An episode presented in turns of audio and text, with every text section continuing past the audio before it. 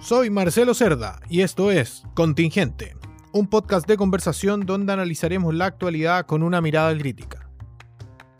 ¿Qué tal? ¿Cómo les va? Bienvenidos a otro capítulo de Contingente. El día de hoy vamos a abordar un tema muy relevante eh, para, la sociedad, sobre todo en tiempos de crisis como la que vivimos con el coronavirus, y tiene que ver con los adultos mayores. Y para eso invitamos a una experta en, en la materia. Ella es directora ejecutiva de Gerópolis, centro especializado en envejecimiento y vejez de la Universidad de Valparaíso, académica de la Escuela de Fonoaudiología de la misma casa de estudios y candidata al magíster de gerontología social.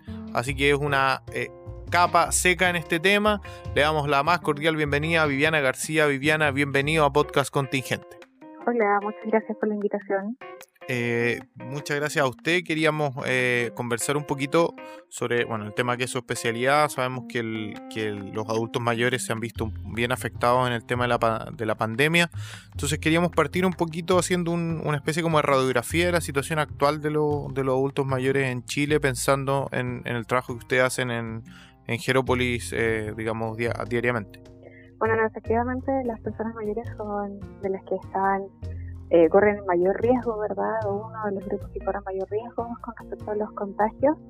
Eh, básicamente porque la gran mayoría tiene alguna otra condición crónica que eso puede hacer que los contagios sean más complejos. Y no es muy diferente a la realidad que se ha visto en otros países, entonces eh, eso nos, nos hace llevar tener una mayor preocupación sobre los cuidados y las medidas que se deben tomar en las casas para evitar este tipo de contagios, pero también la preocupación eh, poder fortalecer y generar redes comunitarias que, sean el soporte en estas situaciones para las personas mayores que viven solas, que están en algunos casos eh, desprovistos de otras redes que, a las que puedan acudir, redes familiares principalmente. Y, y bueno, no menor es la preocupación personas mayores que se encuentran en la residencia y establecimientos de larga estadía, eh, por lo, porque sabemos que eh, la experiencia de los demás países ha demostrado que es donde se han producido la mayor cantidad de contagios y muertes ha sido en esos espacios por las características de las personas que están allí, eh, por el nivel de fragilidad que algunos tienen, muchas veces por el hacinamiento en el que se encuentran las residencias y también porque los funcionarios no siempre tienen experiencias y ni formación en temas sanitarios y, y conste que no, no tienen por qué tenerlos porque las residencias no son espacios sanitarios. Sin embargo, eso eh, fue algo que influyó muchísimo en, el, en, los contagios y en las muertes elevadas en, los, en las residencias y el establecimiento de la estadía. Claro, eh, en general, ¿cuál, ¿cuál cree usted que son los desafíos que tiene como la sociedad chilena en materia de, tercera edad y que quizás no hemos abordado y que probablemente la, crisis sanitaria que estamos viviendo nos ha como enrostrado, por así decirlo, el, eh, toda esta temática que de repente está un poco abandonada desde, del debate público en general? Eh, tenemos muchos desafíos. uno de esos tiene que ver con el tema financiero y no cabe ninguna duda, ¿verdad? Eh, con el sistema de pensiones. las pensiones que recibe la gran mayoría de las personas mayores son insuficientes para poder vivir y en estos tiempos también se ha reflejado, como también pasó con la crisis eh, social. el otro desafío tiene que, es de carácter más social. Eh, uno tiene que ver con la mirada que tenemos hacia el envejecimiento y la vejez. Y las personas mayores todavía mantenemos estereotipos y una mirada discriminatoria en razón de la edad y eso ha aparecido también en estos días eh, con mucha con mucha fuerza. Eh, y yo creo que también desde el punto de vista social eh, cómo nos hacemos cargo de las personas mayores que viven en soledad no necesariamente solas pero que, que en muchos de los casos se sienten solas y sabemos que eso afecta muchísimo su condición de salud y en los temas de salud, si bien hemos avanzado, eh, también hay temas eh, que están pendientes, que tienen que ver con la cobertura, con las atenciones eh, y con los tiempos de, atención. los cuidados a largo plazo también, pensando en las personas que, que, tienen muchos años de vida, ¿verdad? Y que a veces no están en las mejores condiciones en esa etapa de la vida. Y eh, también las prestaciones y la, mm, eh, si bien hemos avanzado, como decía, en los temas de, los GEF, adulto mayor, las garantías explícitas para las personas mayores, todavía tenemos personas que se levantan tempranísimo a conseguir una hora eh, para atención médica. Y eso debiéramos, debiera estar resuelto. así que los desafíos son en diferentes ámbitos. Y, por supuesto que como tú lo mencionabas también, en estos tiempos de pandemia eh, se hacen más latentes porque vemos rostros, y conocemos historias de las personas que a veces están más invisibilizadas.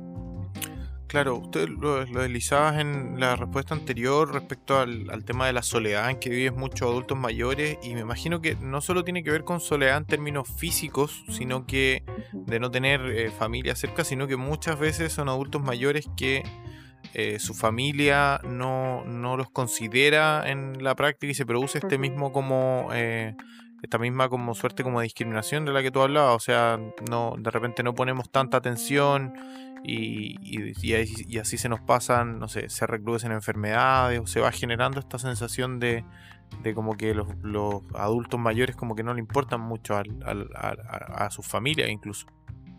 Sí.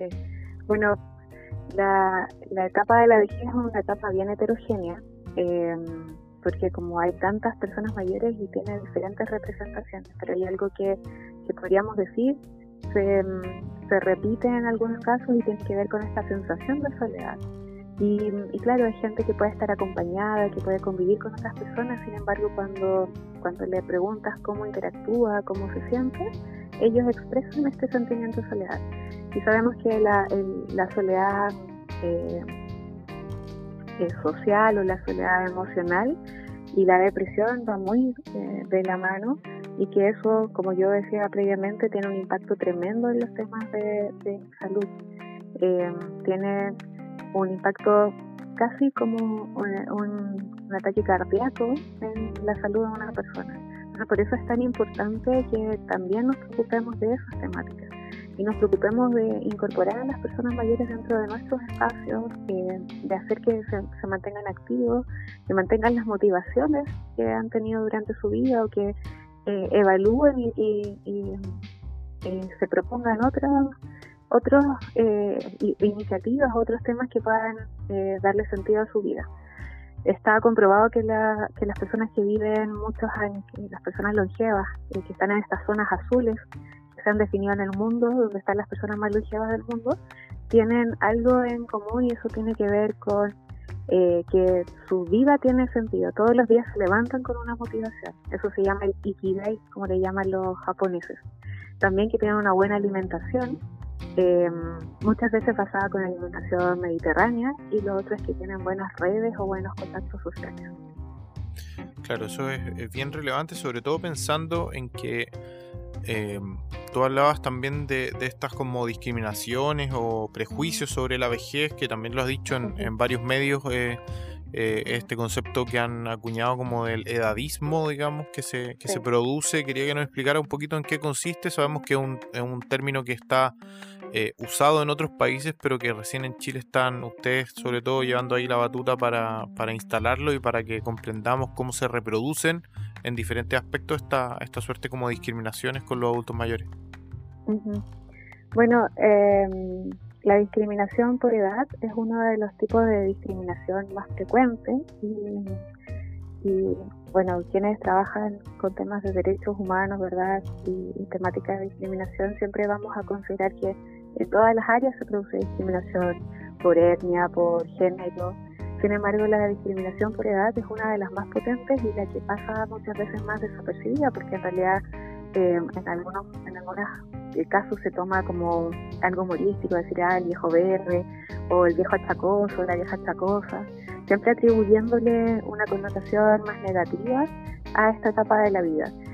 Eh, y los eh, y muchas veces pasan estos que se llaman microedadismos, que, que son discriminaciones tan sutiles que no se alcanzan a dar cuenta eh, y, pasan más bien desapercibidas por, la, por las personas. El, el año 2015 la, nuestro país firmó una convención y el año 2017 la ratificó, que es la Convención Interamericana de Derechos de las Personas Mayores. No recuerdo si fue en el año 2018, eh, me parece que sí, eh, la Corte Interamericana falló en contra de Chile por discriminar a una persona por temas de salud y por temas, eh, por no haber tomado, no, no haberles tomado en cuenta en una decisión de una intervención.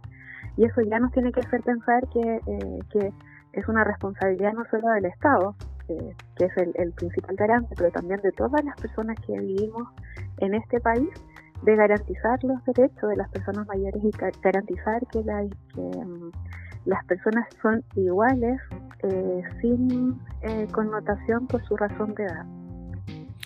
Claro, a, mí me pasó durante este proceso que tú mencionabas del denominado estallido social que me, llamaba mucho la atención, claro, porque son siempre en este tipo de, de, acciones son los más jóvenes los que quizás como empujan este tipo de, movilizaciones o de, o de cambios en, en, la sociedad, pero de repente falta eh, más experiencia para buscar como una bajada, como una decodificación. A mí me pasaba que siempre, me dieron muchas más ganas, por ejemplo, de conversar con mis abuelos o con, como, con gente más adulta, porque uno dice ellos han pasado más tiempo por algo, entonces tienen otra forma de, comprender este tipo de procesos cuando, cuando lo estamos viviendo finalmente.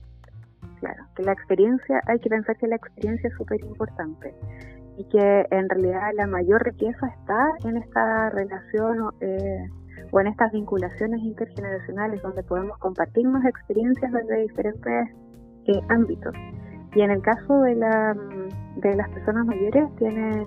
Eh, una experiencia que, es eh, la de haber vivido, la de eh, haber eh, conocido previamente otras cosas. Y yo creo que, es súper importante, como decía antes, generar estos espacios de convivencia y de interacción.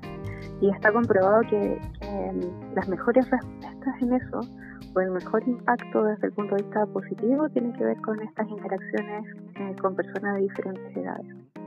Claro, y esto me imagino que también se replica en algo que, debe ser uno de los, de los aspectos de, los, de las áreas donde se producen estas discriminaciones con la gente adulta mayor, que es en, en el área laboral. Probablemente equipos de trabajo se deben enriquecer mucho más con la presencia de un, de un de una persona quizás un poco más adulta, pero claro, lamentablemente el, el, sistema como de, de, trabajo normalmente va dejando de lado a, a los que vayan cumpliendo cierta, cierta cantidad de años. Hay empresas que tienen políticas incluso que si tú llegas, cumple cierta edad, esté en el cargo que estés, te tienes que ir.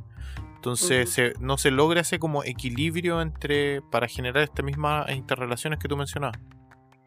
La verdad es que no, porque estamos eh, está asociado el, concepto de la edad y la productividad. Y, ahí de repente eh, se produce esta disonancia, ¿verdad? Eh, porque, vuelvo a insistir, tenemos esta mirada discriminatoria, pensamos que una persona que tiene 60 años eh, ya está obsoleta, que alguien que tiene, no sé, 65 ya debería irse a descansar a su casa que eh, además es una persona que está en esta etapa de la vida, una persona frágil, que no puede hacer cosas. Sin embargo, nos hemos llevado con muy, eh, muy buenas sorpresas respecto a las capacidades que tienen las personas. Por eso yo creo que ahí es importante resaltar la idea que hay que considerar la capacidad eh, funcional de las personas, su historia de vida, porque eso es importante para poder definir y pensar cómo va a poder ser en esta etapa de la vida. con el tema del, del, del trabajo, a mí me llama la atención porque a veces, y, me pasó también con en el estallido social, que aparecían personas que defendían eh, y que decían, no, yo esto lo hago por mi abuelo, lo hago por, eh, por las personas mayores, pero finalmente eh, estaba en el discurso, pero no era algo que ellos lo creían porque seguían repitiendo situaciones que finalmente llevaban a la discriminación o la cotidianidad no, no actuaban de acuerdo a lo que estaban predicando. El cambiar la mirada de la fragilidad, del poder darnos cuenta que las personas tienen capacidades y tienen potencialidades, que pueden aprender cosas, porque hay un elemento diferente eh, a lo que pasa en otras edades y que tiene que ver con, con la motivación, como yo decía previamente. Eh, eso obviamente que nos haría también cambiar la idea con respecto a las posibilidades laborales. Si le preguntan a las personas mayores, ellos, eh, algunos de ellos dicen que les gustaría eh, trabajar, seguir trabajando, seguir aportando, porque además para muchos mayores el trabajo es un espacio que los sitúa socialmente, que los dignifica, que tiene una mirada diferente de lo que es el trabajo también. Lo que no podría ser es que alguien trabajara obligadamente eh, después de su proceso de jubilación y obligadamente porque no le alcanza la plata para vivir. Eso no debería pasar. Pero sí debieran eh, haber espacios para que las personas que quieren trabajar lo hagan y lo hagan de manera parcial, que, es la sugerencia que hacen algunos de los, de los mayores, de poder tener trabajos que les permitan otra interacción, sentirse partícipes de la sociedad, pero con jornadas em, eh, parciales, no necesariamente con jornadas laborales como las que tenemos nosotros. Claro, ¿cómo, se, ¿cómo sería posible quizá o cómo ves tú la, la posibilidad? Porque uno va viendo como la, la, construcción de sociedad que estamos haciendo en momentos de cambio como el que vivimos a partir de octubre y obviamente lo que, lo que nos va a dejar probable, eh, la, la crisis sanitaria, la pandemia. Eh, yo pensaba quizá en, una suerte como de, eh, de, no sé, de tomar el concepto del, de, culturas como la Rapanui, esta idea como del consejo de ancianos, digamos, eh, para actualizarlo a nuestra sociedad o traerlo a nuestra sociedad para, para ir recogiendo, porque de repente se pierden esas experiencias y quedan, no sé, guardadas en una casa, etcétera, y uno de repente cuando escucha gente más adulta se da cuenta que, hay historias, hay vivencias, eh, muchas cosas de las que uno de repente eh, le pasan en la vida, probablemente ya les pasaron, entonces eh, es, muy interesante generar esos espacios para, para hacer una mejor sociedad. Bueno, yo decía que el cambio ahí se tiene que dar a, diferentes niveles. Uno tiene que ser un cambio desde la política o desde incluso la constitución de cómo reconocemos los derechos de, las personas independientes de su edad, pero también tiene que haber un cambio a nivel eh, social donde tenemos que generar espacios o propiciar estos espacios de encuentro que yo decía. Eh, no sé si, si a ustedes les pasa, pero con las personas que yo he conversado y que, hemos tenido, eh, que tenemos un acercamiento con, con, esta temática o que estamos sensibilizados con esta temática, tiene que ver con que nosotros tuvimos vínculos hubo personas mayores significativas en nuestra vida, en el caso mío fueron mis abuelos, de profesores de la universidad también, y en el caso de las personas con las que mm, me ha tocado interactuar tiene que ver con eso, con diferentes experiencias de contacto con personas mayores. Y mm, si nos damos cuenta por la conformación de las familias en estos tiempos, por cómo nos relacionamos también eh, socialmente, por cómo vivimos, estos espacios se han perdido y estas instancias de vinculación también se han perdido. Entonces no podemos sensibilizar a las personas para que sean inclusivas cuando no han podido tener experiencias de ese tipo. Y ahí entonces está la responsabilidad nuestra como en el caso de nosotros como una institución que está trabajando en esta temática, de poder generar esos espacios. Y es lo que estamos haciendo en la universidad, tratando de vincular a las personas mayores con los estudiantes, eh, invitando a las personas mayores a que participen de las clases, de las actividades académicas y de manera que se generen estos espacios de encuentro, invitando también a los estudiantes a compartir sus conocimientos, sobre todo en los temas de alfabetización digital. Pero como decía, son cambios en diferentes niveles y las responsabilidades son compartidas también. Claro, yo sobre eso mismo te, te iba a preguntar sobre cómo es la relación eh, de los adultos mayores con las nuevas tecnologías y con, toda esta brecha digital que tiene un foco bien relevante en ellos y cómo, cómo eso podría permitir eh, profundizar o acercar, por así decirlo, a, los eh, a los adultos mayores a, este nuevo mundo que está probablemente pasando por, por al lado de ellos que, que de repente les cuesta subirse. Bueno, como pasa con todas las cosas eh, relacionadas a, esta etapa de la vida, también es súper heterogéneo el nivel de acercamiento que tienen las personas mayores. Em, pero en general eh, las tecnologías no necesariamente están de la mano con ellos por, por el nivel de acceso. Eh, nosotros con el Centro Gerópolis patrocinamos una investigación de un grupo de investigadores de la universidad que trabajaron conociendo el uso de las tecnologías, las TIC, en las personas mayores y mm, se encontraron con, bueno, este era un grupo de personas que participaban en la oficina, eh, en oficinas comunales. lo que se encontraron es que eh, tenían tecnologías, pero muchas veces no las sabían ocupar porque no habían tenido instancias o espacios que les permitieran eh, de aprendizaje. Donde pudiera alguien les pudiera enseñar a hacerlo y que no fuera un familiar, porque ellos comentaban que muchas veces piden ayuda a un familiar y no siempre tienen el tiempo para enseñarles el proceso, más bien les muestran, eh, muestran el resultado, pero no cómo se hace. Y, y, bueno, hay otro gran grupo de personas que son los que se encuentran en, el porcentaje de mayor vulnerabilidad, que eh, claramente la tecnología no está con ellos. No tienen, usan teléfonos eh, básicos para eh, recibir llamadas, a veces con uso de mensajería de texto, nada más. No, no, no están tan vinculados a esos, a esos temas y también nuevamente la responsabilidad de la oferta que tiene que venir desde eh, las instituciones, sobre todo las que trabajan con las personas mayores, y en eso estoy pensando en Senama, por ejemplo, en las oficinas comunales, pero también desde otros espacios como en los colegios, cómo podrían abrirse oportunidades para que las personas vayan a aprender la computación al colegio, en los espacios que están libres, las salas de computación, eh, o cómo también los estudiantes pueden generar talleres de alfabetización. Esa es la experiencia que hemos tenido nosotros en la universidad, los estudiantes se han organizado de las diferentes carreras y han ofrecido talleres de alfabetización para las personas mayores. Y ha sido una experiencia súper eh, bonita, no solo por, por la interacción que se ha dado, sino también porque ha permitido que las personas efectivamente aprendan a usarlo.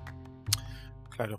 Eh, también tú hablabas hace un, hace un rato del tema, bueno, del acceso a la salud eh, y, de, y de cómo se van vinculando, porque finalmente estos están todos más o menos vinculados con, el tema de la, de, la, de, lo, de la situación que viven los adultos mayores. Yo pensaba lo complejo que es eh, cuando uno se proyecta como en ser, ser un poquito más, más, cercano a esa edad, uno piensa en, que uno hay muchos adultos mayores que, o sea, lo, lo complejo que es como adaptarse mentalmente, por así decirlo, a, a, que fuiste por años muy autovalente y hoy te ves en alguna situación como más disminuido, quizás depender de otra persona para hacer algunas cosas que antes eh, lo hacías eh, autónomamente. Entonces debe ser un proceso complejo estar en ese en esa etapa de la vida y darse cuenta que, que hay muchos aspectos que son poco amables con, con uno en, en, esa, en esa condición. Eh, efectivamente, pero hay que pensar que cuando tú te estás refiriendo a estas personas que necesitan ayuda, estamos hablando de un porcentaje de la población mayor que es menos de un 20%.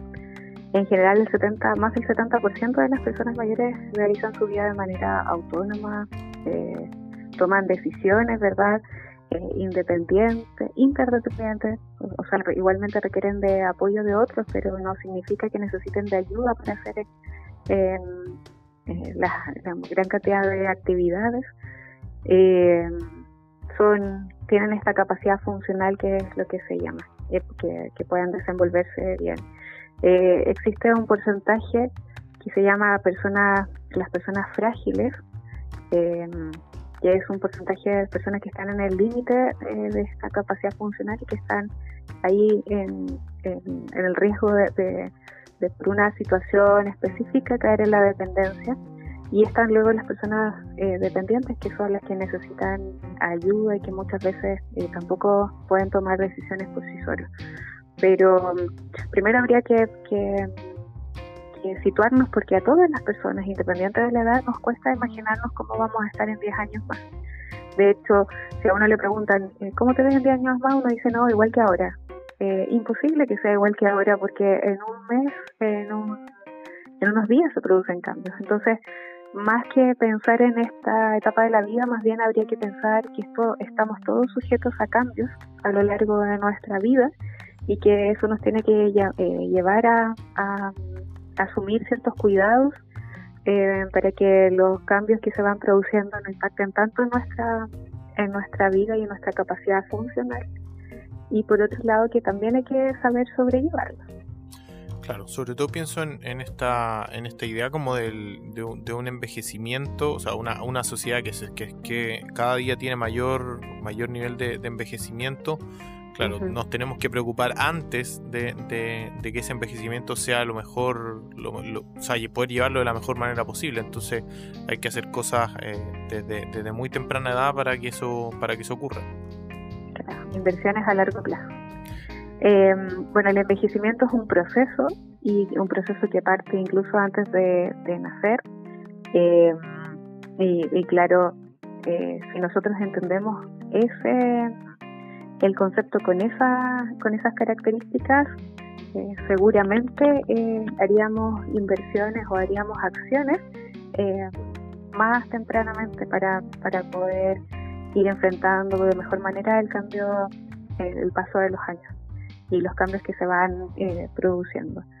Este año, el año 2020, eh, se inaugura o, inicia más bien el año de la década del envejecimiento saludable. La Organización Mundial de la Salud invitó a los países que la conforman a mm, establecer una década que es el diseño, la década del envejecimiento saludable, y eh, en el cual se invita a los, a los países, a las instituciones, a las organizaciones, a la sociedad civil, pero también a las personas a, pensar en, el envejecimiento y también cómo quisiéramos llegar a esta etapa de la vida.